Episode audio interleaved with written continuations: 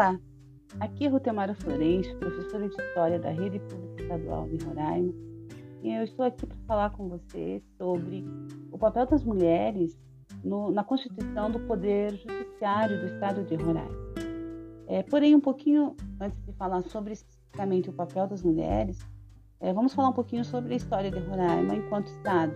É, Roraima passa a ser Estado, um Estado autônomo e com suas próprias leis e enfim, sua própria organização, na Constituição de 1988. Então, antes disso, era um território federal e estava vinculado aí aos poderes é, de Brasília e também muito vinculado ali ao estado do Amazonas. Aí, quando se torna é, um estado, em 1988, ainda vai demorar um pouquinho para que aconteça o primeiro concurso para juiz de primeira instância, e vai ocorrer então quando o primeiro governador eleito pelo voto popular ele vai tomar posse, e é em 1 de janeiro de 1991, e é Tomás de Souza Pinto.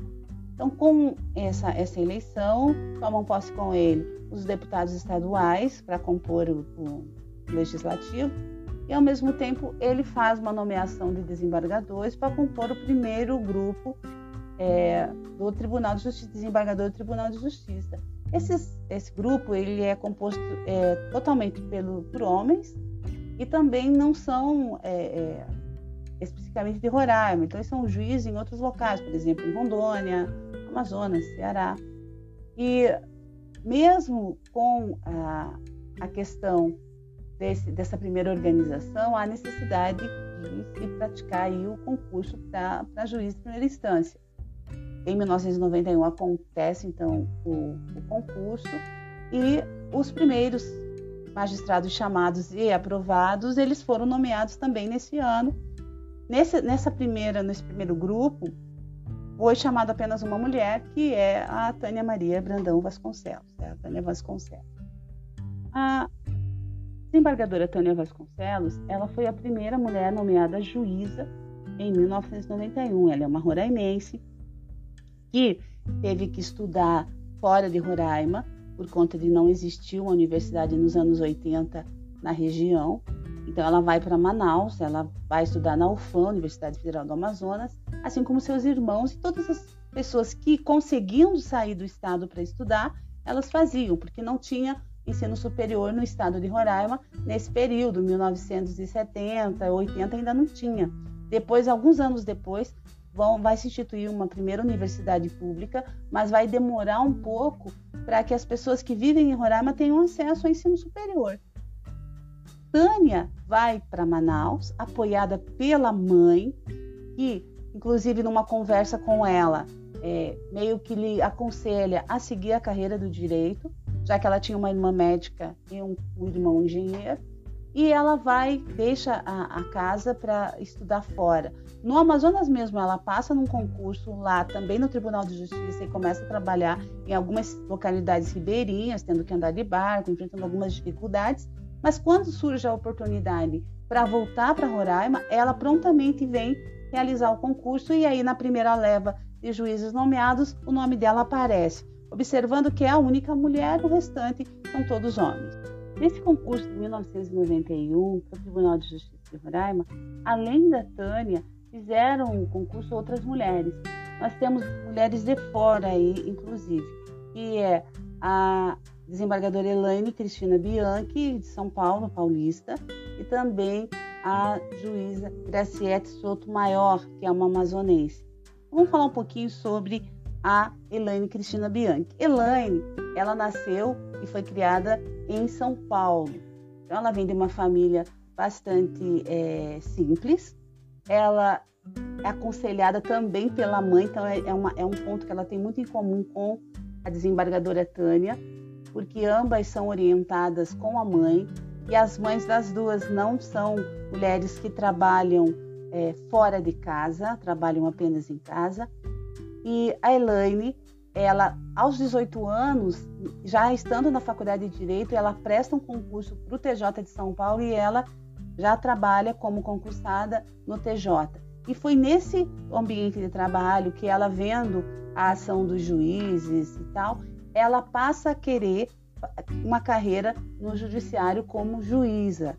Então, ela, a partir das, da vivência enquanto, enquanto é, trabalhadora, é, muito, muito nova ainda, aos 18 anos, dentro do Tribunal de Justiça de São Paulo, ela é, passa a desejar ser juíza e aí em 1991 ela vem para Roraima fazer esse, esse concurso público para juíza.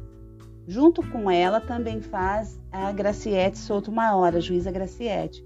A Graciete também é de uma família muito simples no Amazonas. Ela muita, a, a muito custo ela consegue conciliar estudo, trabalho e estágio na área de direito e conseguindo ali a formação e toda uma experiência em, em, em de advocacia, ela também vem para Roraima na mesma época fazer o concurso que abriu para a magistratura. Porém, elas não são chamadas no início, elas são chamadas depois.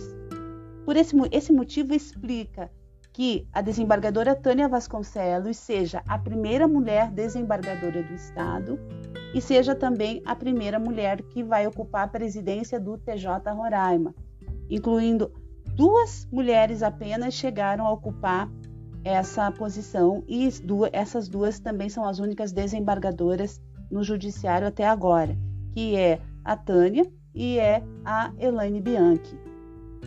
Elaine, Graciete, Tânia, Lana Leitão. Lana Leitão, ela é também roraimense e também uma, uma mulher que fez concurso para juíza e que também compõe o judiciário roraimense.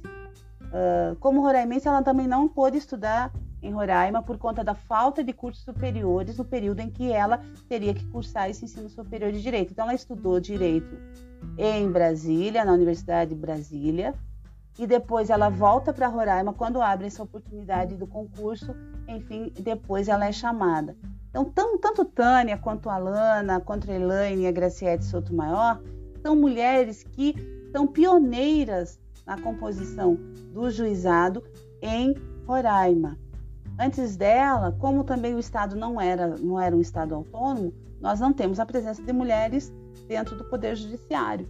E ainda assim é pouco o número de mulheres se comparado ao número de homens.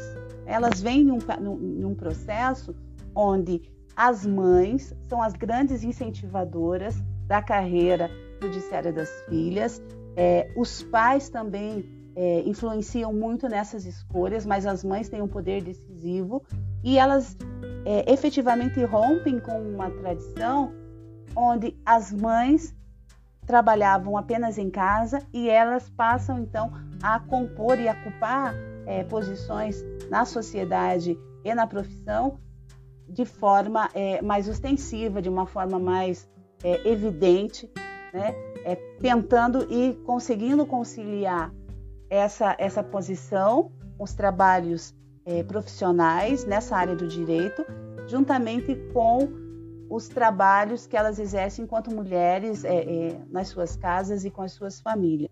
A carreira de, ju, de, de juíza de todas elas segue um padrão bem, bem determinado. Por exemplo, uh, Elaine diz que para ela chegar à presidência do TJ, ela teve que fazer um estágio probatório de três anos como juíza substituta. Depois, ela passou a ser juíza de direito. Ela foi ocupando várias funções durante sua trajetória na magistratura. Ela foi juíza em vara criminal, em vara civil, juizado especial, execução de pena e juíza na vara da Fazenda Pública. Então, a vaga para ela concorrer ao cargo de desembargadora foi no ano de 2012. E até ela conseguir a definição de promoção, o processo foi muito longo. E ela passou a ser desembargadora no dia 9 de junho de 2015. Então, ela chegou nesse último status. Agora é muito recente essa, essa, essa, essa esse status, assim como foi a, a, a doutora Tânia, desembargadora Tânia, ela é a primeira desembargadora do estado de Roraima e também a primeira é, presidente do tribunal. Mas isso também demorou um processo muito longo, porque ambas são essas, as primeiras mulheres a serem desembargadoras do estado e as primeiras mulheres a serem é, presidentes do tribunal. Né? Elas concorrem de igual para igual com os homens no concurso público. Mas aí, quando elas vão é, galgando os espaços, elas dependem de uma outra série de circunstâncias que todo mundo depende para poder chegar ali a esse último estágio, que é o estágio de desembargador. Assim como outras mulheres, essas juízas, desembargadoras, elas relatam algumas dificuldades na questão da conciliação entre a vida doméstica e a vida profissional.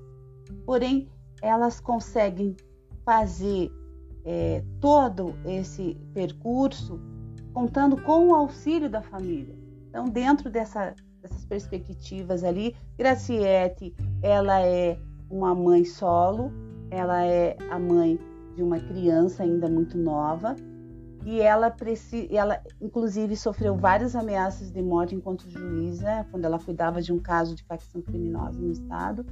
E ela tinha que andar com um aparato de segurança, então a, a, a ação profissional dela demandou uma questão emocional muito forte dentro desse, desse período onde ela sofreu essas ameaças e teve que andar com segurança. Então, elas relatam as dificuldades da carreira, mas ao mesmo tempo também falam das parcerias com a família, com os seus, os seus pares, com os seus é, indivíduos que compõem ali o seu núcleo familiar, ressaltando que é necessário que sem essa parceria ia ficar um pouco mais difícil para elas desempenharem essas funções. É, atualmente, dentro do Tribunal de Justiça de Roraima, nós temos sete homens desembargadores e apenas duas mulheres. E essas duas mulheres são a desembargadora Tânia e a desembargadora Elaine. Nós também, as duas foram as únicas até agora a serem presidentes do TJ. Então, muito obrigada e até a próxima.